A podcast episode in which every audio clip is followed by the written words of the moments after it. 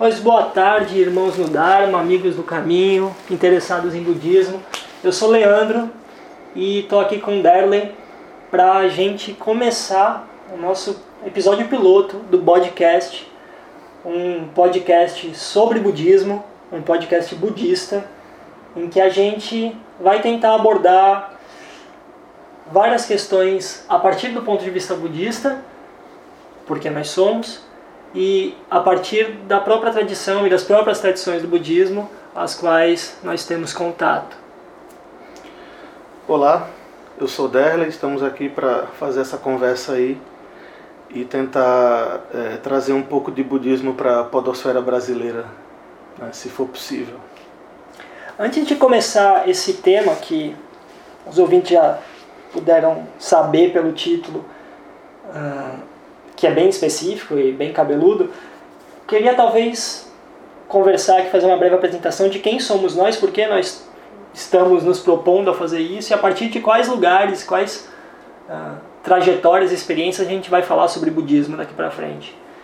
Então, queria que Derley se apresentasse primeiro.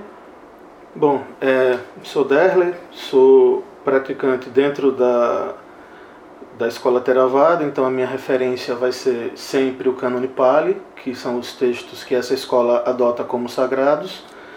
E eu faço doutorado na UFPB em Ciência das Religiões, estudando as influências e contatos entre Nietzsche e o budismo, tendo como foco o Theravada, que é uma escola que era mais presente no, no, na cabeça dos acadêmicos no século XIX do que outras escolas e boa parte do contato que o Nietzsche teve foi é, a partir de autores que fizeram estudos tendo como é, foco essa, essa tradição específica.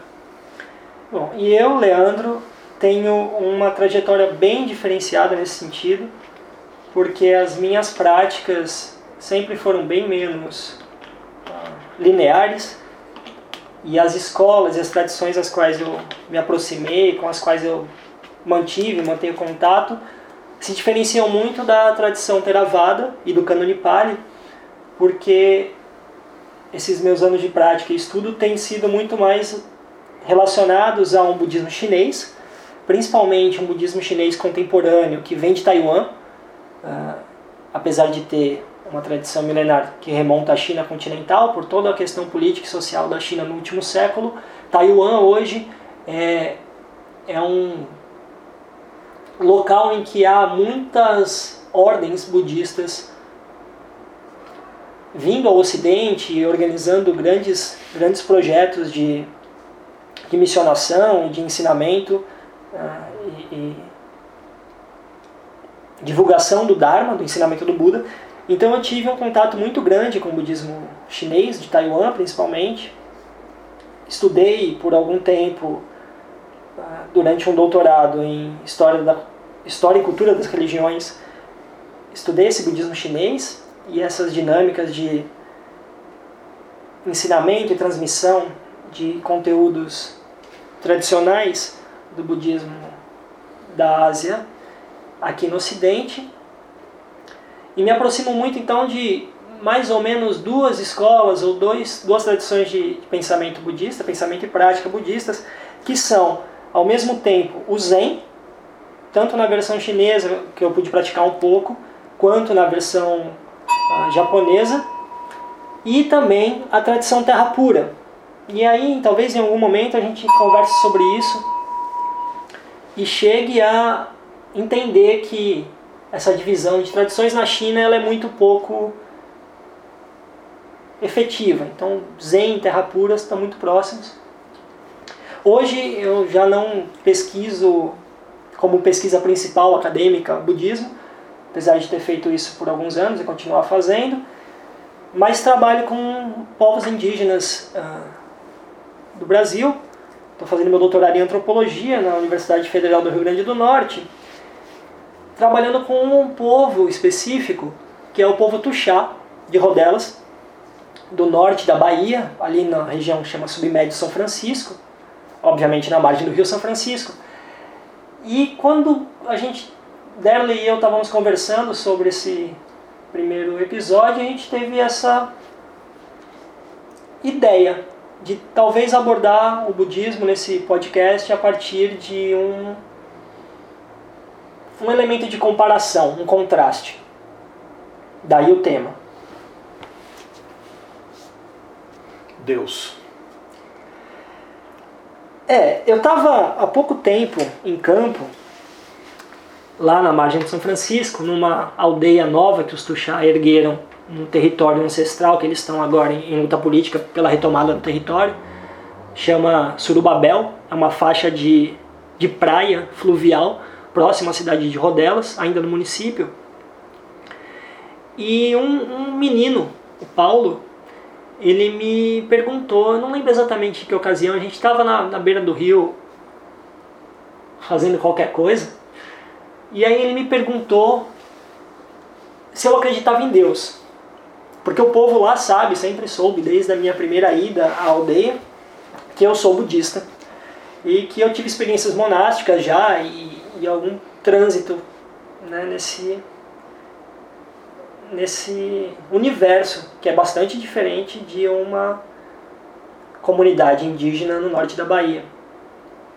E aí Paulo me perguntou se eu acreditava em Deus eu me saí com uma resposta que é talvez o que a gente vai começar a conversar aqui, Derley, que é o nosso acadêmico residente, ele vai, vai talvez interpretar um pouco a minha, minha saída estratégica pela esquerda.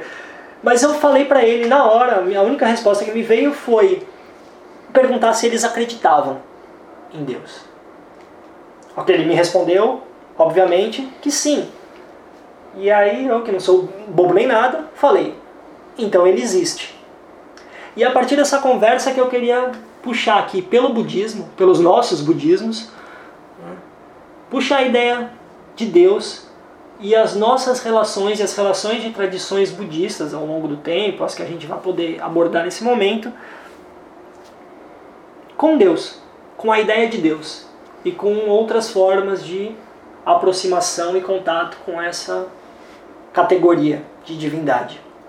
É, uma primeira observação que a gente pode fazer é que a pergunta dele é uma pergunta de um, uma pessoa que faz parte de um grupo colonizado ao longo de séculos, né?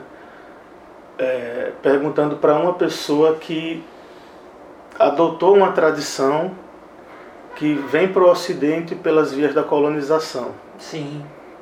Né? Não sei se é o mesmo projeto colonial, talvez não seja o mesmo projeto, mas é mais ou menos a ideia de que os europeus vão para os lugares e é, pegam as coisas e as ideias e Impõe catalogam, organizam, e, enfim, ou adotam elas ou não adotam. Então, talvez essa pergunta não, se, não tenha o mesmo peso né, se fosse um fundamentalista ou católico ou protestante, ou mesmo um católico ou um protestante é, moderados ou progressistas, ou talvez um muçulmano ou um judeu. Né? São, são grupos diferentes perguntando e provavelmente numa, numa tribo brasileira a ideia de Deus é um pouco mais é um pouco diferente do que a ideia de Deus que se tem numa igreja Sim. que é mais formalizada do, doutrinariamente teologicamente enfim né e aí essa essa questão traz para gente é, enquanto mais praticantes do que estudiosos, na verdade, uma coisa que vai sempre existir, que a gente vai sempre é, ter que lidar quando conversa sobre religião com pessoas religiosas ou não, que é a questão de Deus, né? Se você, ah, porque existe uma no Ocidente de um modo geral acreditar em alguma coisa no sentido religioso do termo acreditar é acreditar em algum tipo de divindade. Sim em algum tipo de ensinamento do que essa divindade trouxe, uma divindade que se importa com os seus fiéis, que cuida dos seus fiéis, que atende demandas ou pedidos dos seus fiéis.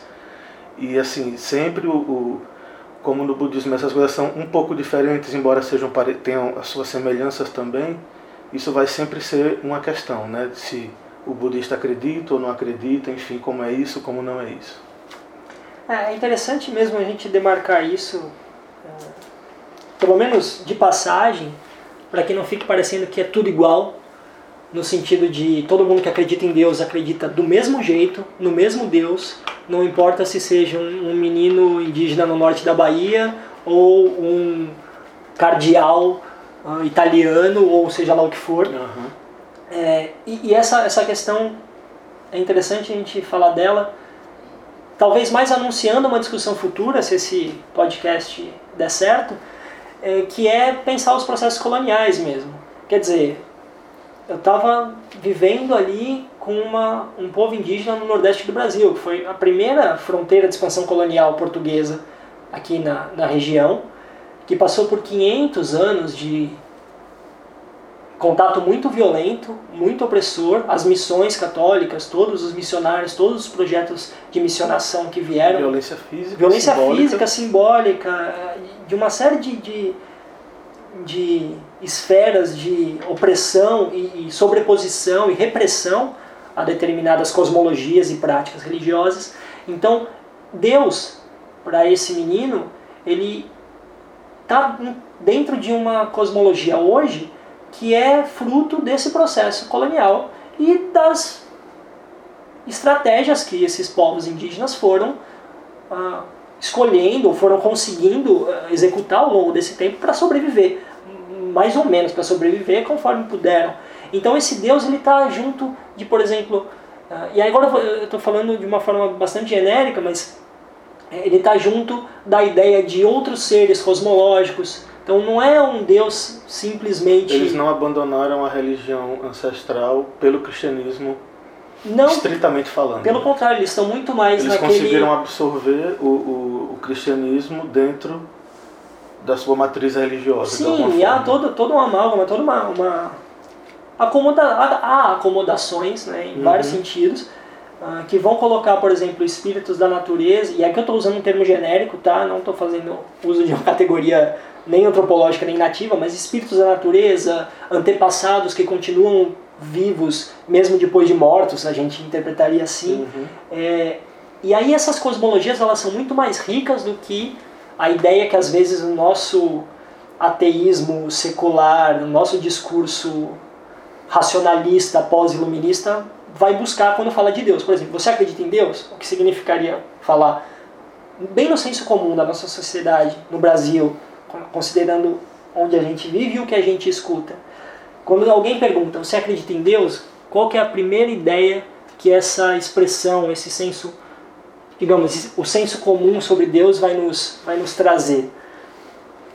É, nós selecionamos aqui algumas características né, de Deus pensando no senso comum e naquilo que as pessoas já nos perguntaram e como nós, pelo menos algumas dessas eu frequentemente uso quando respondo sobre essa, quando converso sobre essa questão. É, Deus seria um criador eterno, pessoal, mantenedor do cosmo, um, um, um espírito permanente, porque ele é eterno, né? É, é, que tem uma relação de afeto com os seus fiéis, com a sua criação, no sentido mais amplo, e que eventualmente interfere em favor da, dos seus fiéis, ou seja, atende orações, né? atende pedidos que são feitos na forma de preces. Então, no senso comum, é, mais difundido no Ocidente, nós entendemos que quando se pergunta sobre a crença em Deus, se pergunta se você acredita nessas coisas. Sim. Né? E aí, para o budismo, tem a resposta simples e a resposta complicada. Né? A simples é não. O budismo não acredita nessas coisas. E até onde eu entendo, até onde eu conheço, nenhuma das escolas budistas ou das tradições budistas acredita em Deus entendido como criador, eterno, pessoal, mantenedor do cosmo, é, permanente, que já está supondo que é eterno é aquilo que não muda, enfim. Então, não só não há essa crença, como não se fala tanto disso. Quando se fala de um Deus Supremo, pelo menos no cânone Pali, se está pensando muito mais no Brahma da tradição bramânica, que é o Deus criador deles, do que não há nenhuma consideração sobre Javé nas tradições indianas, porque quando essas tradições se desenvolveram e foram se consolidando, não havia nenhum tipo de contato com o cristianismo. Eu acho que o primeiro contato da, da Índia com algum tipo de monoteísmo vai ser pela via do islamismo. Não sei se vai ser o cristianismo a primeira Talvez o referência. zoroastrismo ainda É, antes. pode ser zoroastrismo, depois o, E depois um... o Islã, e na colonização do 19, 18, 19 é que vai ser o, o- que eles vão ter contato com o cristianismo. Sim, que é o que vai legar essa questão cabeluda aí pra Então, gente. É, Enquanto o Buda ensinava essa pergunta, com, tendo é, o Antigo Testamento e o Novo Testamento como pano de fundo, não faz sentido. Até porque quando o Buda ensinava não tinha Novo Testamento. Uhum. né? Era mais ou menos a época dos profetas. Então a mais gente, ou menos. a gente tá, tá falando aqui inclusive de uma tradição, É de o modo geral, século, século VI antes. século VI antes sexto de antes de Cristo, Cristo. mais ou menos. Então a a própria raiz do budismo, que é o Buda, né, que em algum momento a gente conta a história aqui nesse podcast, mas eu acho que isso é bem fácil de, de ser encontrado pela internet afora, é, foi se consolidando num momento muito, muito diferente e numa região muito mais diferente ainda. E aí talvez essa seja a resposta simples, direta, que eu não quis dar, inclusive, Sim. na ocasião. E é, o problema dessa resposta é que ela pode induzir a pessoa, é, a partir do senso comum religioso do Ocidente, a uma é, caracterização negativa de, do que seja um budista, do que ele acredita, né? Porque se você não acredita em Deus, se você não acredita que Deus criou as coisas, enfim, é, vocês devem saber que as pessoas religiosas do Ocidente é mais ou menos no senso comum. Quando você não tem essa crença, você não é visto como uma pessoa boa, digamos assim, porque você não acredita nessas coisas que pessoas boas acreditam, vamos dizer assim, né? E aí talvez a gente possa mencionar um pouco da do ponto de partida da resposta complicada. É. A resposta complicada, é, talvez a gente pudesse começar a falar dela pedindo ajuda aqui para uma grandíssima historiadora das religiões e ex-freira que vai começar um livro intitulado Em Defesa de Deus ou O que a religião realmente significa a tá- partir tá traduzido em português, que inclusive. está traduzido em português, e ela vai começar a primeira, a- o primeiro parágrafo do livro, é, talvez abordando o início dessa resposta complicada. É, essa autora é Karen Armstrong, e ela diz o seguinte: cito. Falamos demais sobre Deus e geralmente ficamos na superficialidade. Em nossa sociedade democrática, achamos que o conceito de Deus deveria ser fácil e a religião acessível a todos. Aquele livro é muito difícil, alguns leitores me dizem em tom de desaprovação. Claro que é, eu tenho vontade de responder. É sobre Deus. Mas muita gente acha esse tema complicado demais. Certamente, todos sabem quem é Deus. O Ser Supremo, uma personalidade divina, o Criador do universo e de tudo que nele existe. E ficam perplexos quando lhes explicam que é inexato chamar Deus de Ser Supremo, porque Deus não é um ser, e que na verdade não temos ideia do que estamos dizendo quando afirmamos que ele é bom, sábio ou inteligente. Os crentes sabem, em teoria, que Deus é absolutamente transcendente. Porém, às vezes parecem acreditar que sabem exatamente quem ele é e o que ele pensa, ama e espera. Tendemos a domesticar a alteridade de Deus. Fim de citação. É, é, eu achei muito interessante a escolha do, do, da autora aí desse livro especificamente. Tem um capítulo mais adiante no qual ela vai falar sobre o conceito de fé, ou, a etimologia da palavra fé para o Ocidente, e ela vai recuperar a, o conceito de fé a partir da, do termo grego, vin- vinculando mais ao Novo Testamento aí, que é o termo pistis, pistis ou pistis, eu não sei como é que pronuncia, e ela vai dizer que a tradução possível é confiança, lealdade, compromisso e Engajamento. engajamento, que são termos que fogem muito da concepção que a gente tem pelo senso comum de fé, que eu entendo que é a, a crença em algo, especificamente a crença em algo que não é visível. E ela, né? e ela ainda enfatiza essa ideia de fé mais comum entre a gente, entre a gente no Ocidente, por conta dessas tradições uh, monoteístas. É, ela, ela mesmo nesse, nesse texto vai falar que essa questão da fé, ou seja, da confiança, da lealdade, do compromisso, do envolvimento, ela não se trata de um, um acreditar cegamente. Né? Isso é bastante interessante, porque a gente está lidando aqui com uma pergunta que às vezes subentende uh, né, se a gente acredita cegamente em algo, no Criador e, e, na nossa relação de criatura frente a Ele. E por outro lado, a gente, a gente nós dois, aqui nesse caso, ou os budistas mais ou menos de forma geral, eu, eu espero e eu entendo, estamos é, falando a partir de um caminho de prática e de estudo e de entendimento budista em que esse acreditar cegamente quase não faz sentido. Ou não faz sentido não efetivo. faz sentido algum. E o mais interessante ainda é que quando você pega as traduções, as possibilidades do termo pistes, é, elas são parecidas com o termo que dentro do budismo se traduz fé, que é sada em Pali e Shraddha ou Srada em sânscrito, né?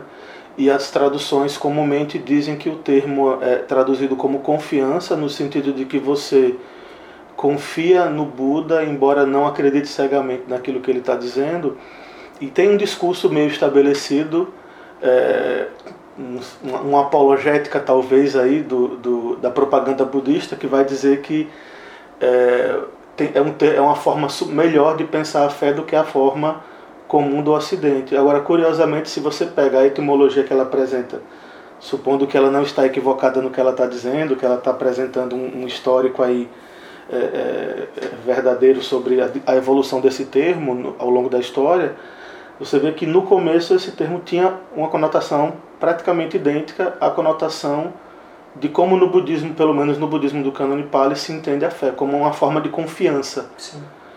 Talvez parecida com a confiança que você tem no piloto do avião ou no motorista do ônibus. Eu não estou lembrado, talvez eu tenha lido isso num livro budista como exemplo, uhum do que é fé no sentido do, do budismo, Sim, do budismo confiança. do budismo Theravada pelo menos. Mas, mas isso não, não aparece só no budismo Theravada não. Eu posso falar pelo que eu conheço das tradições ah, Zen e Terra Pura.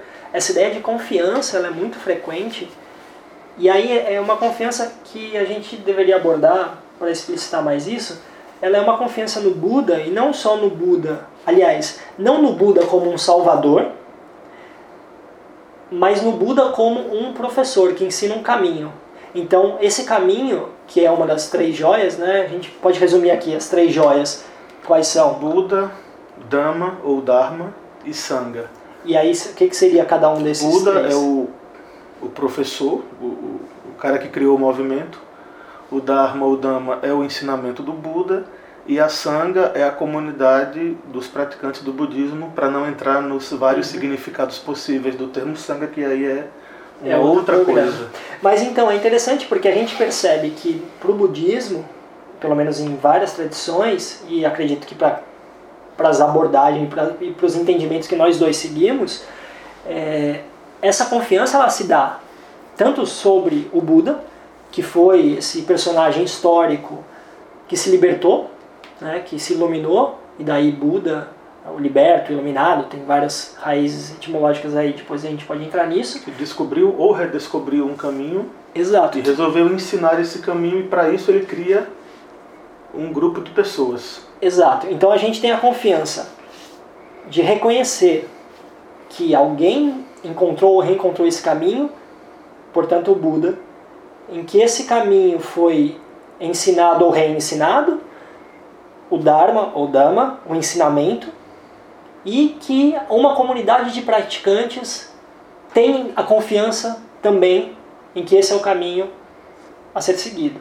Então a gente tem fé no budismo, mas a fé é essa, é uma fé de confiança e de prática. Né? Talvez a ideia de prática seja, seja complementar a essa é, nossa é, ideia de fé. Acaba sendo sempre, sempre vai, vão existir alguns problemas porque a gente depois dessas explicações, a gente temos fé no budismo. Mas essa frase isolada das explicações traz todo o problema de novo, né? Então isso, teria que entender em que ponto da história no Ocidente fé passou a ser adesão praticamente, praticamente um cega ou sem crítica a um, a um conjunto de dogmas uhum. e esse tipo de adesão passou a ser visto como algo virtuoso. Aí é uma outra história, não é o caso da gente entrar nisso. Né? Mas voltando a Deus, porque a gente nunca sai dele no fim das contas, ou sai, talvez é isso é. que a gente vai estar falando aqui. É, e já que a gente começou a puxar terminologias e, e, ideias budistas nas quais a gente confia e as quais a gente pratica, eu queria puxar de volta um desses termos, uma dessas categorias, digamos assim, comuns que são aplicadas a Deus de forma bem mediana ou bem medíocre mesmo, né? pouco refinada teologicamente, nada místico. A gente está é, é, abordando aqui uma ideia que nos parece muito comum é, e rasteira de entendimento sobre Deus nas tradições ocidentais. De modo algum, nossa intenção é diminuir sequer essas, quanto mais outras formas de entendimento de Deus dentro das tradições monoteístas e, e enfim. Mas eu queria pegar esse, essa ideia de um Deus como um ser, um supremo criador eterno, logo um ser permanente. Que é algo que ali naquela citação da Karen Armstrong, ela mesma já falou que nem dá para falar muito bem isso, porque Deus nem um ser ele é, né? E também não sei se é questão de voltar para Parmênides, não. É, não, mas é, e aí tem toda a questão da, das tradições místicas ocidentais, o que é que é existir ou não existir para essas tradições. E aí, e aí por isso que talvez a gente possa continuar no nosso, no nosso caminho da explicação complicada sobre o que, que os budistas entendem por Deus ou não entendem, que é pensar essa ideia de permanência. Bom, esse Deus que a gente tem de imediato no nosso imaginário ocidental, ele é um ser permanente, certo? Sem entrar nas milhares de variações hermenêuticas, exegéticas ou místicas que a gente poderia entrar. E ele ser um Deus permanente traz muitas implicações com as quais o budismo, desde o começo, vem lidando. Aí eu queria que tu falasse um pouco do, da permanência. É, per Deus permanente e pessoal, né? Ele é uma pessoa eterna, no sentido mais comum da compreensão do termo. E no budismo a gente tem uma, uma grande diferença aí. É, existem uma, tem um ensinamento que é o ensinamento dos três selos, salvo engano em Pali é Tilakana que pronuncia isso, que é impermanência, insatisfatoriedade e insubstancialidade impermanência em palha anicca, insatisfatoriedade é a palavra dukkha, que todo mundo conhece como sofrimento, e insubstancialidade é anatta, que se traduz normalmente hoje em dia como não eu. Sim. Embora ela, ela, originariamente ela tem mais a conotação de, da, de dizer que as coisas não têm uma substância imutável nelas. Né? Então, a totalidade da nossa experiência humana dentro do budismo é marcada por essas três características. E mais do que a totalidade humana, o samsara inteiro é marcado por essas três características: insatisfação, é, insubstancialidade e impermanência. Só um parênteses aí, eu sei que isso já deve ser conhecido, mas se não, o samsara, para nossa perspectiva, para o budismo, é, de forma geral, é um ciclo de nascimento e morte, dentro do qual todos os seres estão sujeitos. É, remetido à experiência humana, é o perambular dos seres, o perambular dos seres humanos ou dos seres, sejam humanos ou não humanos, ao, ao longo de todos os reinos que compõem o Sansara. Então, ele não é só o universo que a gente consegue ver. Né? Embora a totalidade do universo que a gente veja é Sansara também. O budismo vai falar de reinos que nós não temos acesso, reinos invisíveis, superiores ao humano ou inferiores ao humano, e os seres perambulam por esses reinos e nenhum estado em nenhum desses reinos é permanente. Embora alguns se pareçam com o inferno, outros se pareçam com o paraíso, eles sempre serão marcados por essas três coisas: impermanência, insatisfação e não eu. Isso. Ou insubstancialidade. Ou ausência de insubstancialidade. E aí a gente pode pensar assim: onde é que ficaria Deus no esquema do budismo? Né? Haveriam deuses se no Deus, budismo? Se Deus é eterno, e se no budismo não há nada de eterno, na nossa experiência humana, então não há como se pensar Deus enquanto uma categoria que faça parte é, do, do, do mundo ou dos mundos. Né? Embora aí tem outro problema aí, né? Existem seres nesses mundos que são chamados de devas. A palavra deva ela é traduzida comumente como deuses, embora talvez os devas não seriam não dá para compreender eles como os deuses do politeísmo que nós estamos acostumados, porque eles não são seres que executam funções específicas no cosmos, alguns até executam, mas a grande maioria apenas existe numa condição um pouco melhor do que a condição humana, ou, ou muito melhor do que a condição humana, e todos esses estados são, são impermanentes, transitórios, eles passam, e inclusive o Brahma da tradição, da tradição hindu aparece no cânone Pali sendo arguído pelo Buda e não sabendo responder coisas sobre a origem do universo para o Buda ou para um discípulo do Buda. Então dá para ver que é, o budismo tem uma posição muito firme quanto à ideia de que não há um ser supremo originário, criador de todas as coisas. É, essa ideia de impermanência ela está muito atrelada a todos os ensinamentos, a todo o desenvolvimento dos ensinamentos budistas.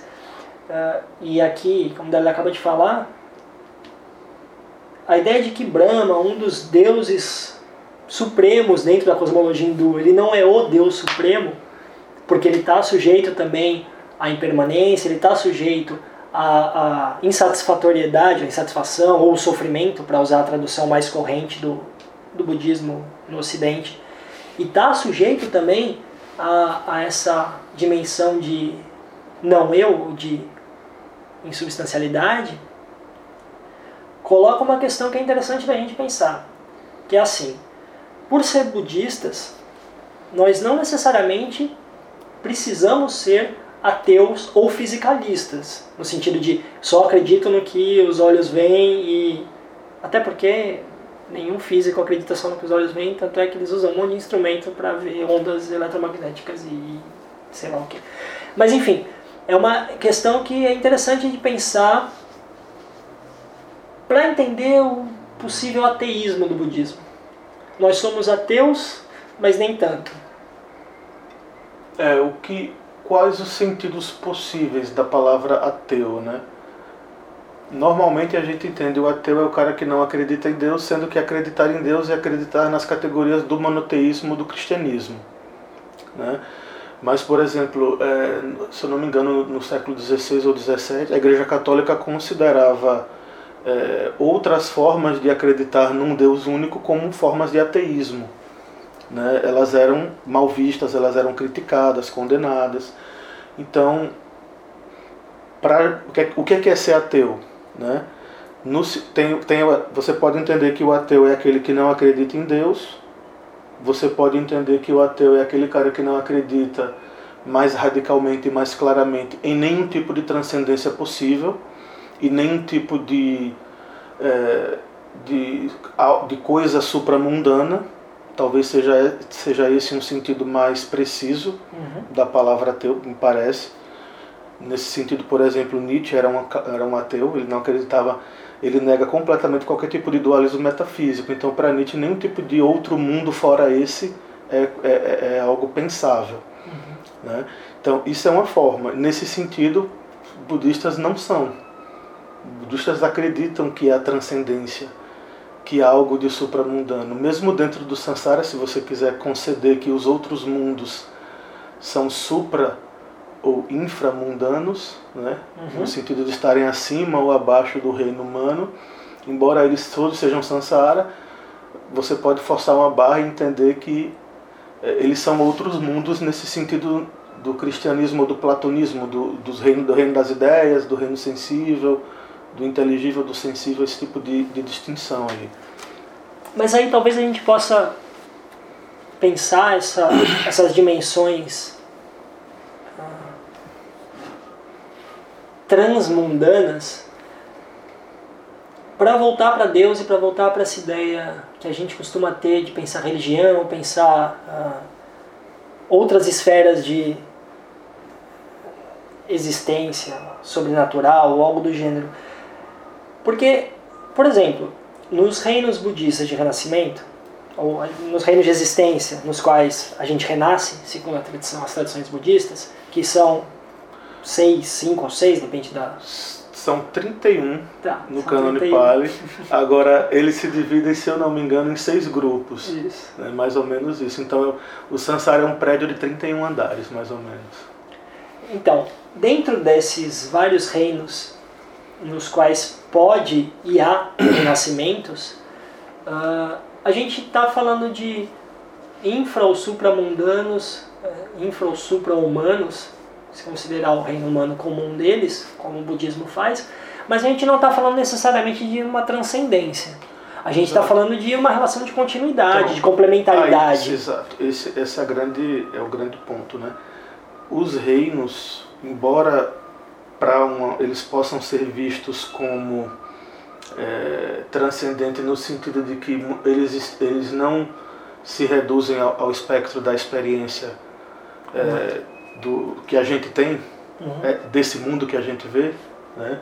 eles continuam dentro do samsara, eles não são transcendência. Embora você possa renascer num reino melhor e, num certo sentido, transcender, você transcende o plano humano para um plano de um deva, Sim. por exemplo, mas continua no samsara, você vai, vai morrer dali e vai renascer de novo em outro lugar. Então por isso que por isso que tu falou que o samsara é a totalidade da experiência possível, possível para seres sencientes. Para seres sencientes dentro dessa desse ciclo de renascimentos. É, aí tem todos os tipos de seres que a cosmologia budista acredita, que a mitologia budista vai, vai acreditar, embora é, é seja um tipo de coisa que não é muito não é algo muito forte no, no nos ensinamentos budistas para ocidentais assim, porque ocidentais não porque são é muito, muito, metafísico talvez. Não são, não gostam tanto, não chama muita atenção. O que vinga mais é o ensinamento mais focado na meditação, enfim, esse tipo de coisa. Né? É, talvez fosse legal a gente comentar um pouco desses reinos, bem pouco, só para dar um, uma pincelada uh, é, nesses ah, seis grupos de, de reinos Lembrando possíveis. mais, eu, tô, eu, não lembro exatamente dos nomes de todos, nem dos 31, nem dos seis grandes grupos, né? uhum. né? Mas assim, você tem tem o nosso para começar. eu gosto de fazer o caminho de baixo para tá, cima. Tá, então né? bora lá. De baixo para cima você vai ter os infernos. É, que não a... são o inferno para onde eu Deus já... manda é, os infiéis. Renascer no inferno, como tudo no Sansara, é uma condição temporária, impermanente. Acima dos infernos tem os fantasmas famintos, uhum. que aí são seres. Aí tem sutas que dizem o que você faz que leva você a renascer nesses reinos se eu for entrar nisso aqui, aí vai ser outro podcast, enfim, não, fica guardada a ideia aí para o futuro, né? Acima dos fantasmas famintos, o reino animal. que é o único reino é o, com o qual a gente tem contato gente direto, vê, né? imediato. Que são os animais animais são mesmo. os animais que a gente enxerga, né? E daí já dá para ver que ser animal é... Não, eu, não, enfim, não vou entrar nisso. Não, outro, outro podcast? É outra coisa. É, aí depois você vai ter os asuras, uhum que no, na tradição do Pali, embora eles sejam, acho que na Índia, vistos como tipos de semideuses, uhum. adversários dos devas, que duelam com os devas e tal, na tradição Pali eles são vistos como uma das a tradução mais como é titãs, certo. embora talvez também seja um termo problemático, enfim eles são marcados pela belicosidade, eles vivem brigando entre eles lá nesse reino, enfim, esses são os reinos inferiores. Uhum. Acima desses reinos tem o reino humano, que é um reino de transição entre os inferiores e os dos devas, né? É a meiuca ali. É, e acima dos humanos tem vários reinos de devas da forma, ou devas é, é devas mais próximos da gente, uhum. que se relacionam com a gente, inclusive o a esfera onde os bodhisattvas estão antes de descer à Terra, que é o céu de Tussita, né? Uhum. é um pouco acima e curiosamente não é o mais acima. Ou seja, não é exatamente uma hierarquia estrito senso. Sim. Entendeu? O reino onde o Buda estava antes de, de renascer na Terra, por exemplo, está abaixo do reino onde Mara, que é o tentador do budismo, reside. Né? Então não é uma hierarquia vertical nesse É, sentido, Não, linear. é, não é bem linear assim. Mal é uma hierarquia, se a gente for pensar nesse sentido, É. porque ela não estabelece é, é, posições permanentes de Isso, poder ou de, de E aí, depois desses devas, você vai ter reinos que estão vinculados a realizações meditativas, e aí realizações dos jhanas inferiores e dos jhanas superiores. E isso é outro podcast também, se fosse falar disso. Né? E acima desses reinos, são vários reinos aqui, acho que deve ter mais de 16 reinos Uhum. aqui nessa, ne- nesse conjunto, e acima deles, os quatro reinos mais elevados do Sansara, que são os das pessoas que realizaram os jhanas sem forma, que os textos vão dizer que esse- essas pessoas que habitam esses reinos não possuem corpos, são feitos apenas de mente, seja lá o que isso queira dizer, e essas pessoas não têm nenhum interesse, nem se vinculam, nem buscam nada com o, o mundo da forma, que é o, todos esses outros reinos, e quem está nesses reinos mais elevados, curiosamente, não consegue alcançar o fim do sofrimento. Ou seja, nessa hierarquia, quem está no topo está tão prejudicado de uma certa maneira quanto quem está embaixo. Porque não consegue transcender. Não consegue. é, aí vem o lance da transcendência. O que é a transcendência dentro do budismo? É o nibbana ou o nirvana, né? Que é a realização espiritual que o Buda apresenta, que ele traz como como é, uma das quatro nobres verdades, que vai ser descrito no sentido mais básico, nirva- nirvana ou nibbana é o fim do sofrimento. E, o e essa é a grande transcendência do budismo.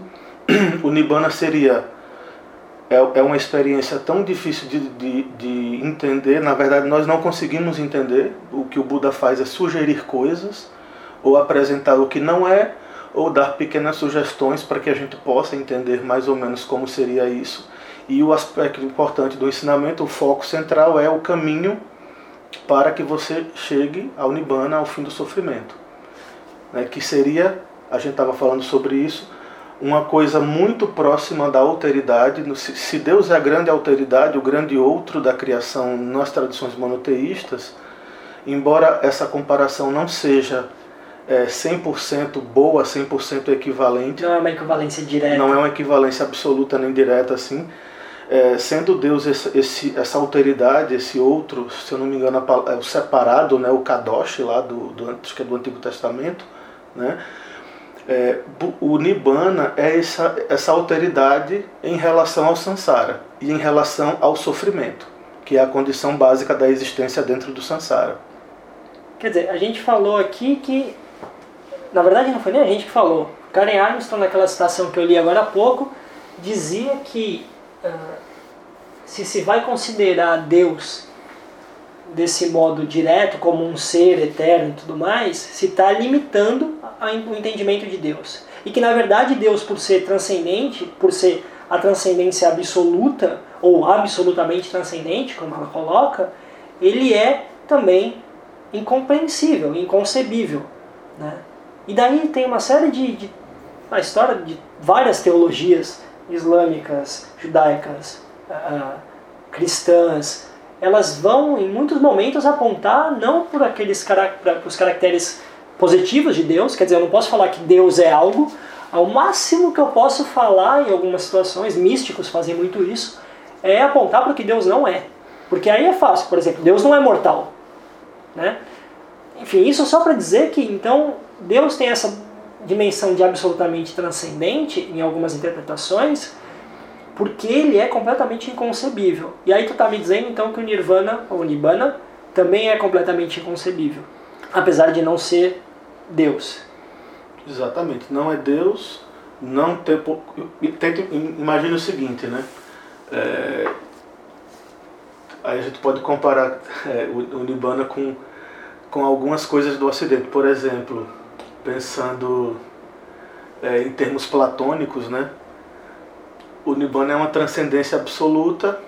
É, a gente poderia ser platônico e dizer que Nibbana é mais ou menos o que Platão fala quando fala do, daquele que sai da caverna É uma comparação possível. Uhum. Quem sai da caverna, quando volta para falar com quem está na caverna, não consegue falar diretamente.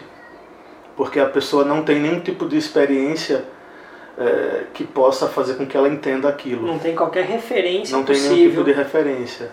né? E daí, o, na- lá no, na Alegoria da Caverna, esse cara é eventualmente assassinado pelas pessoas que estão na caverna. Uma outra comparação que a gente pode fazer, aí indo totalmente fora do para o outro lado do espectro da tradição filosófica, é usar um usar o empirista lá, o Hume, né? Uhum. Quando o Hume vai falar sobre é, a possibilidade de você ter ideias sem ter experiências, Sim. que ele vai dizer que isso é impossível e um dos exemplos que ele dá é como descrever o sabor do abacaxi para quem nunca provou um abacaxi. Uhum. Então não existe possibilidade. No máximo você pode dizer que o abacaxi parece com tal fruta, ou parece com tal comida, ou com tal com alguma outra coisa no espectro do sabor que aquelas pessoas tenham em comum e que uma possa usar como referência para dizer a outra. Mas a pessoa só vai saber o gosto do abacaxi provando o abacaxi. Então o Nibbana é esse abacaxi aí, né? É um abacaxi. É, é interessante isso, porque Para aproveitar a a ambiguidade do termo abacaxi. é interessante pensar isso como a ideia de. A gente está falando o tempo inteiro tradução e né, termos ambíguos, ambivalentes, que é pensar a dimensão da linguagem como sendo inescapável para falar sobre qualquer coisa. Na verdade, para falar sobre qualquer coisa. E pensando nisso da linguagem, ou como é que eu digo algo para alguém sem ter um referencial para isso, sem ter uma talvez- referência para Talvez isso. o Buda estivesse atento aos problemas envolvidos na linguagem e tenha se recusado sistematicamente a impor um- uma definição, Uma explicação. um uso da linguagem definitivo sobre o termo para não cair em extremos. Né? Então, E os extremos frequentemente que o, que o Buda usa para falar sobre, é, é, sobre visões, visões filosóficas ou visões de mundo vai ser o extremo do eternalismo e do aniquilacionismo. E quando você pensa em Nibbana, dá para perceber claramente que você pode entender o Nibbana, e é mais ou menos assim que o Ocidente entende ao longo do século XIX, como uma aniquilação. Então, Deixar de existir. Nesse sentido, o budismo seria um niilismo Sim. né? Ou o Nibbana como um eternalismo, do tipo, o Nibbana é uma realização que leva a pessoa que realiza isso para, aí vem aquelas metáforas budistas mesmo, da outra margem, Sim. né? E é muito tentador pensar que a outra margem é um, é um tipo de reino dos céus, uma permanência onde eterna. não há sofrimento, onde há permanência. Então, é- é, É tentador, mas não é muito. O Buda vai dizer que nem, nem o aniquilacionismo e nem o eternalismo são verdadeiros, mas as duas são visões muito tentadoras, sempre. E eu, eu, eu acho que todos os budistas têm uma tendência para uma Pra delas. E são E tentadoras, tem que talvez. ficar se controlando para não abraçar de uma vez nenhuma delas, talvez. São tentadoras, talvez, porque elas, por mais extremas que sejam e absolutas, elas são mais ou menos compreensíveis. né? A gente pode Sim. tatear a ideia Sim, de sim. se extinguir completamente, deixar de existir, então transcender o samsara e virar pó ou purpurina, que nem o Fëanor lá no Silmarillion, ou, ou pelo contrário, transcender o samsara e se tornar uma espécie de Deus absoluto, ou divindade absoluta, né? Num paraíso eterno e completamente livre de problemas ou, ou insatisfações. E aí é interessante a gente marcar essa, essa posição e dizer e, e reforçar que nas tradições budistas não se joga nem para um lado nem para o outro como sendo uma definição do que é o nirvana, justamente porque o nirvana não é definível né, nesse sentido. E aí voltar à ideia do que é possível se falar sobre as coisas. Porque né, começamos essa história aqui falando da pergunta do, do menino para mim e da minha resposta mais ou menos. E quando a gente vai tratar com outras tradições, e na verdade dentro do budismo mesmo, quando a gente vai conversar entre tradições, Theravada, Terra Pura, é, Zen, Zen, tibetano. tibetano, várias, várias tradições diferentes, nem sempre, ah, eu diria até que quase nunca, existem equivalências diretas e traduções automáticas. Então a gente está sempre tendo que lidar com uma coisa que ela é muito me parece sensível e importante e no mundo e no momento que a gente está hoje ela se torna mais sensível e mais importante, que é aquela ideia bem, bem banalizada já, felizmente bem banalizada, porque ela pelo menos aparece na cabeça das pessoas, que é a de diálogo interreligioso, ou de uma comunicação interreligiosa. Ou, para resumir mais simplesmente, a ideia de diálogo. Quer dizer, a gente não tem um equivalente direto entre o Deus do monoteísmo, sobre, os quais, sobre o qual as pessoas costumam perguntar para a gente, quando falam, ah, o Deus de vocês é o Buda. Eu já ouvi isso muitíssimo. É, sim, é normal. Né? Eu acho que tem um livro do Sistema de Jeová que diz que Buda é o Deus do budismo, inclusive. Então, e aí, o que, que se espera? O que, que quem escreve ou quem pergunta isso espera? Imagino eu. Espera que a ideia dele de Deus e a ideia dele de religião seja completamente transplantável para o nosso caso budista. E a resposta simples e a resposta complicada vão dizer que não. Não é automaticamente transplantável. E por que não é automaticamente transplantável? Porque a gente precisa de um terreno de diálogo em que essas ideias, essas categorias, elas Só sejam. Uma pequena correção, quando eu falei dos reinos, acima do inferno está o mundo animal e acima do mundo animal os fantasmas famintos.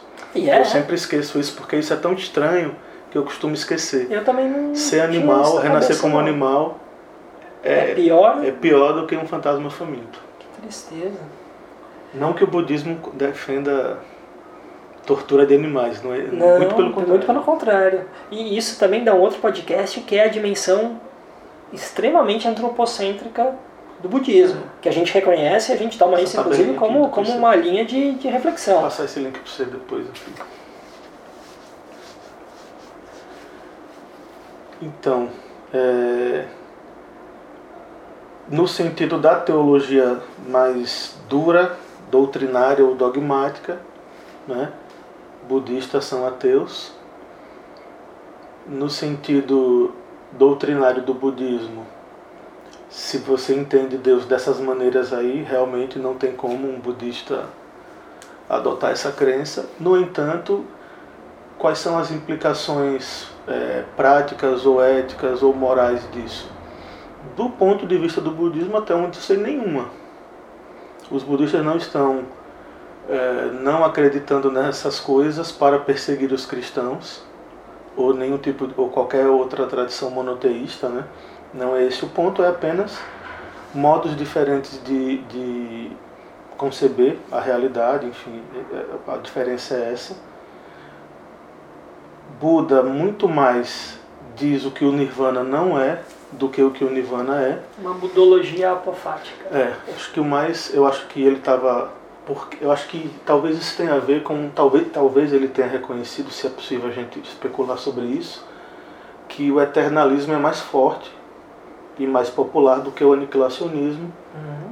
Né? Então é preciso meio que fortalecer mais contra o eternalismo do que contra o aniquilacionismo. Pode ser, é uma hipótese, né?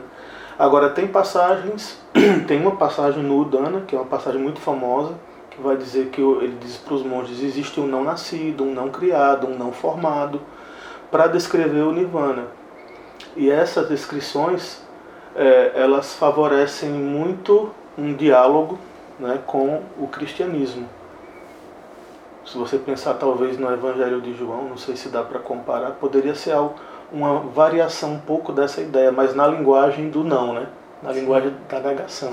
Que é, no fim das contas, acho que historicamente as tradições, as tradições no diálogo budista e cristão é, tenderam a, a encontrar campo fértil de, de conversa aí, de prática conjunta, quando a gente vai mesmo para as abordagens místicas do cristianismo. É, as tradições como é que mais como é que eu posso dizer alternativas ou rebeldes né porque Sim. elas todas elas vão ser sempre muito diferentes do establishment religioso é, da, da, da, igreja pelo pensando na igreja católica por exemplo né é. isso aí dá, dá, dá, também obviamente um outro programa que seria bem interessante fazer essas aproximações É, ah, por exemplo, dentro dos, da ordem dos, bene, dos beneditinos, eles têm tradições meditativas bem Tá, existe, estabelecidas. Existe uma tradição consolidada hoje de meditação cristã no catolicismo. Sim. Eles fazem recitação do, de Efatá.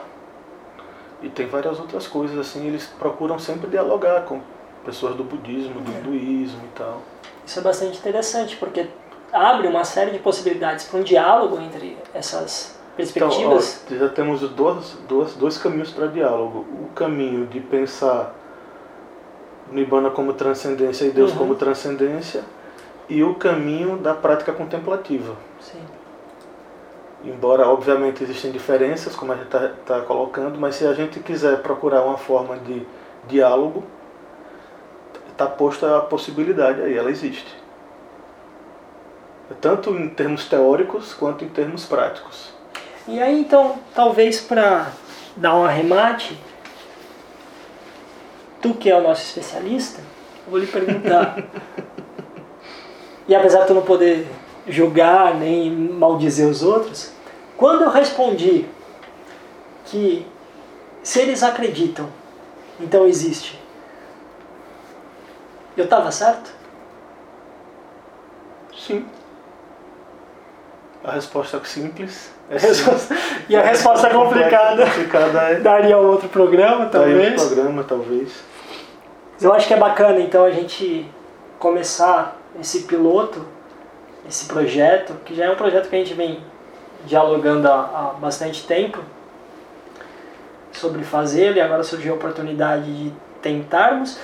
É, eu acho que a ideia boa é de abrirmos mais e mais, sempre que possível, perguntas e questões e dúvidas e não dar muitas respostas categóricas, até porque eu acho que a gente não trabalha muito com respostas categóricas Uhum. na grande parte dos assuntos.